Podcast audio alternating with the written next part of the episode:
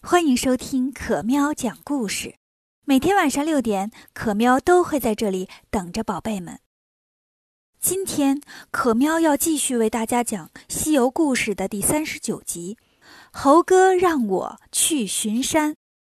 昨天讲到孙悟空打败了黄袍怪，救出了唐僧，他们和好了，师徒四人又继续上路。冬去春来。这一天，他们又走到了一座高山前面。唐僧说：“又是一座山呐，山上会不会有大老虎啊？会不会有大灰狼啊？”孙悟空说：“师傅，你净瞎担心。你又不是小红帽，怕啥大灰狼啊？有我老孙，什么虎狼你也不用怕。”听他这么说，唐僧就放心了。山路上有一个樵夫正在砍柴，看见他们来了。柴也不砍了，对他们喊：“别走了，前面不能去，有妖怪。”唐僧一听，吓坏了。悟空说：“师傅别怕，我去问问。”说完，过来问樵夫：“大哥，你别吓唬我师傅呀！前面有啥妖怪？是个青铜还是个王者呀？你跟我说说，我好看情况收拾他们。”樵夫说：“你怕不是个呆子吧？我说的是妖怪，妖怪。”悟空说：“是啊，妖怪啊，妖怪是你亲戚啊。”樵夫说：“我好心好意来报信，你还不领情？我告诉你，这座山方圆六百里，叫平顶山，山中有个洞，叫莲花洞，洞里有两个妖魔。我听说呀，他们计划要捉唐朝来的和尚。你们从哪儿来呀？”悟空说：“我们就是从唐朝来的。”樵夫说：“你看看，就是要吃你们呢。”那妖怪随身有五件法宝，神通广大，一般人可打不过他们。听了樵夫的话，悟空一点也不害怕，回来对唐僧说：“师傅，没啥事儿，前面有个白妖怪，这边的人胆小，咱不怕，有我呢。”唐僧见他这么说，就不害怕了，继续往前走，却发现刚才那樵夫不见了。唐僧奇怪呀，人呢？刚才还在这儿呢。悟空说。上别处砍柴去了吧？我看看去。说完，睁开火眼金睛，可是漫山遍野也没看见那樵夫。再一瞧呀，保护唐僧那个值班的神正在那儿跑呢。孙悟空就明白了，几步就追上他说：“原来是你在这装神弄鬼啊！有啥话不能直说吗？”神赶紧就道歉：“啊，对不起啊，大圣，大白天的，我怕我不变身吓着别人呢。你可真得加小心，我刚才说的那都是真的。”悟空说：“我知道了。”回来看见唐僧，悟空心想：“我要跟师傅实话实说，他那么胆小，肯定就吓哭了。但不跟他说吧，又怕他过于乐观，一不小心让妖怪捉住了，又麻烦。有了，八戒总是闲着，这回呀，我也支持他一回。”想到这儿，孙悟空捂着脸哭起来了。八戒一看就慌了：“沙师弟，赶紧放下担子，咱把行李分了吧。”沙僧问：“怎么了，二哥？”八戒说：“你回流沙河还做妖怪，老猪回高老庄找我媳妇儿，小白呢还能卖点钱，都给师傅，大家散伙了吧？”唐僧生气了：“这个憨货怎么胡说八道？”八戒说。师傅，你看呢，猴哥都哭了。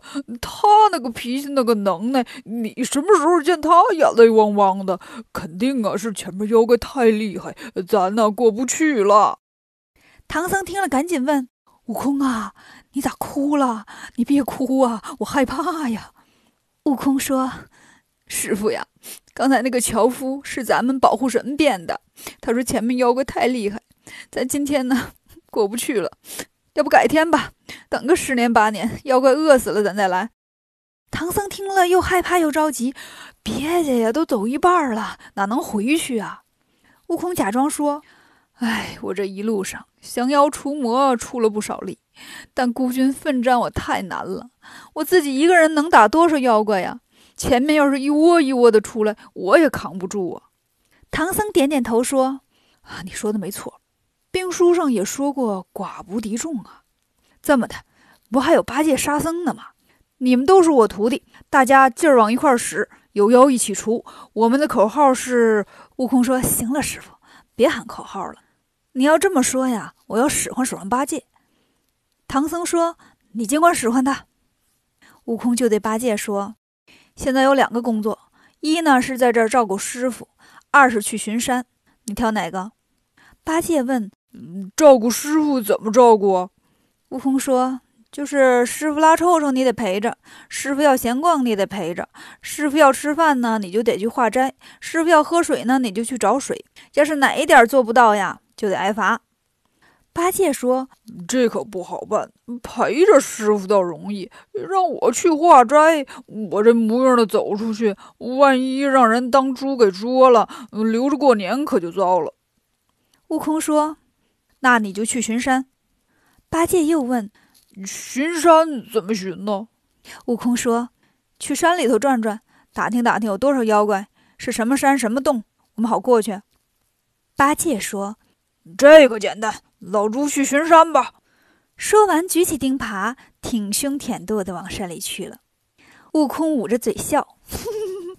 唐僧奇怪呀：“你怎么了？一会儿哭一会儿笑的，用不用请心理医生看看呢？”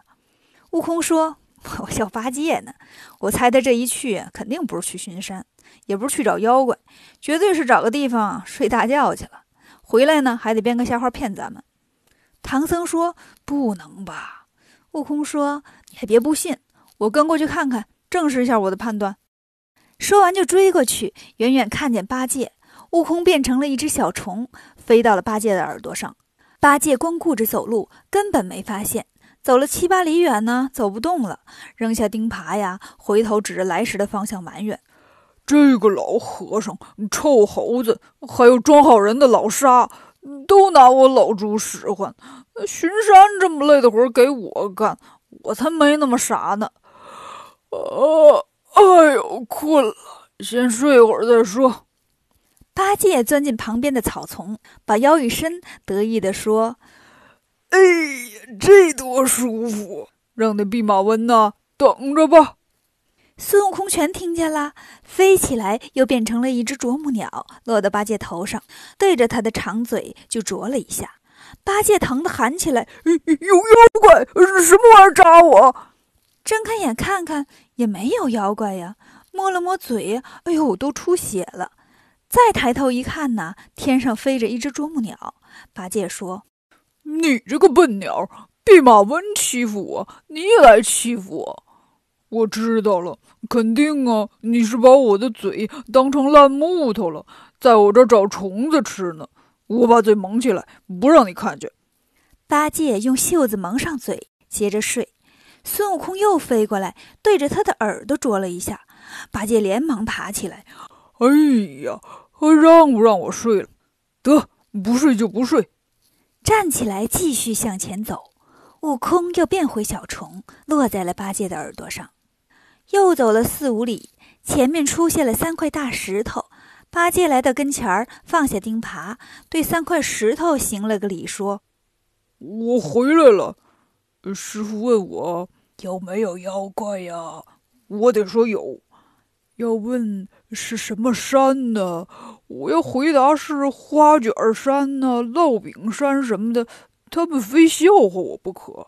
嗯，我就说这是石头山，石头山上石头洞。”进洞里面有三层钉钉的铁叶门，要问门上多少钉啊？嘿嘿，就说老猪着急记不清了。嗯，就这么办。孙悟空一瞅，哈，拿石头当我们师徒在这儿练演员的诞生呢。他见八戒往回走了，自己先飞回来，变回原样，把事情都告诉了唐僧。又过了一会儿，八戒回来了，一边走还一边背台词呢。孙悟空上前问：“呆子，叨咕什么呢？”八戒吓一跳：“哎呀，到了呀！呃，师傅，师傅，这山上有妖怪呀！”唐僧说：“是吗？”八戒说：“那可不，一堆妖怪呢。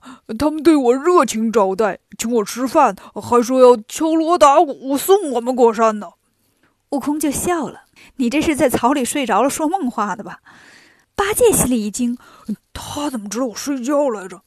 然后就听孙悟空问：“这是什么山？”“石头山。”“什么洞？”“石头洞。”“什么门？”“钉钉铁叶门。”“里面有多远？”“里面有三层。”悟空笑笑说：“下面我替你说了吧，要问门上多少钉，就说我老猪记不清了，对不对？”八戒吓坏了：“师兄啊，你咋知道呢？”孙悟空说：“我咋知道？要不是啄木鸟把你啄醒，你现在还睡着呢吧？让你巡个山，你还偷懒，把腿伸过来，让我打五棍，这事儿就接过去。”八戒连忙说：“哥哥，我错了，你再给我一次机会。”悟空不肯，八戒就拉着唐僧替他求情。唐僧说：“刚才悟空跟我说你偷懒撒谎，我还有点不信。现在一看呐，你的确是该打呀。呃呃，但是呢，悟空，你先饶了他，等咱们翻过这座山，你再打他，我就不拦着。”悟空说：“既然师傅这么说了，我就把这顿打记下。你再去巡山吧。”八戒这次可不敢偷懒了。这一路上呀，看见什么都觉得是孙悟空变的。走来走去呢，就来到了妖怪的住处。前面神都说了，这平顶山上有一个莲花洞，洞里有两个妖怪，一个叫金角大王，一个叫银角大王。今天天气不错，哥俩一商量，咱们不能老窝在洞里吃鸡呀，得出去活动活动，锻炼锻炼身体去吧。走出洞口，金角就说。也不知道唐僧他们来了没有，银角就问：“大哥，你总跟这唐僧较什么劲呢？不就是个和尚吗？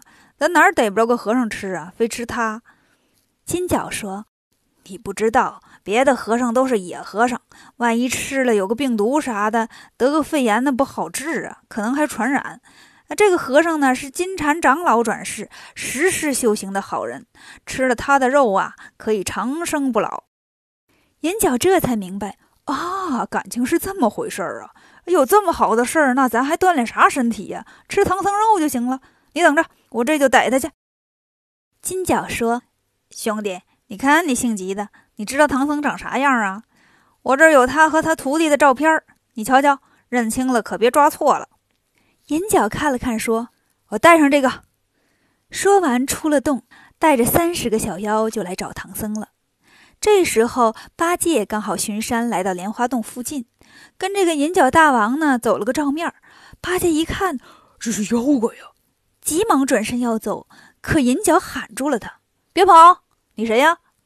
八戒说：“呃，那个路过。”有一个小妖眼尖，报告说：“大王，这个和尚像照片里的猪八戒。”银角把照片拿出来一看，嗯，这骑白马的是唐僧。这毛脸的是孙悟空，这黑大个是沙僧，这长嘴大耳的是猪八戒。八戒一听，赶紧把长嘴挡住。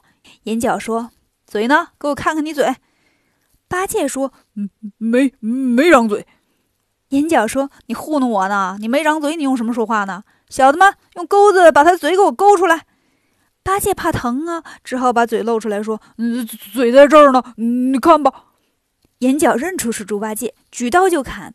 八戒举着钉耙挡住，俩人就打起来了。可是银角带的妖多呀，小妖们一拥而上，八戒让这群小妖摁住，就给抬进洞里了。八戒能得救吗？关注可喵讲故事，订阅《少儿西游记》，更多的精彩等着你哦。